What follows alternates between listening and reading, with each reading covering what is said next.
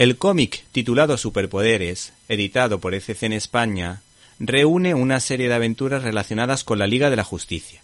El caso es que, en esta ocasión, el merchandising tuvo la culpa de todo, ya que Kenner, el creador de los juguetes de acción de la Guerra de las Galaxias, tras este éxito comercial, puso la maquinaria juguetera a todo trapo, sacando la colección Super Powers, que yo creo que en España no tuvo tanto éxito, pues en el colegio tan solo recuerdo a un niño que tuviera el personaje de Flash de dicha colección de los personajes de DC, lo que provocó la réplica de Mattel con la colección Secret Wars, que tuvo un éxito rotundo, porque amigos y compañeros, entre los que me incluyo, nos comprábamos muchas de estas figuras de acción del universo de Marvel.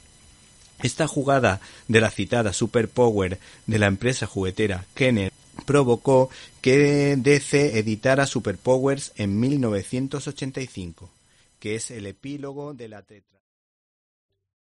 ¿Te está gustando este episodio? Hazte fan desde el botón Apoyar del podcast de Nivos.